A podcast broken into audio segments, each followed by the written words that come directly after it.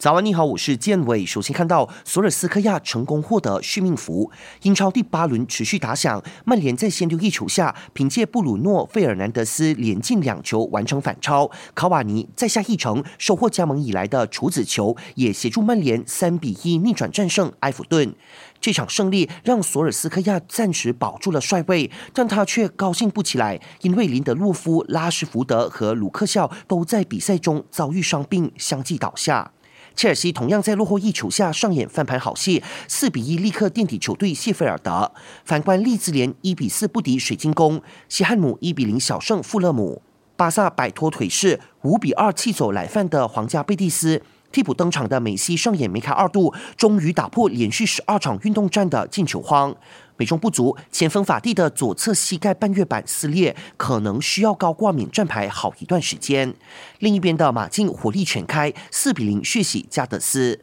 想要观看更多更精彩的体坛动态，尽在 Astro。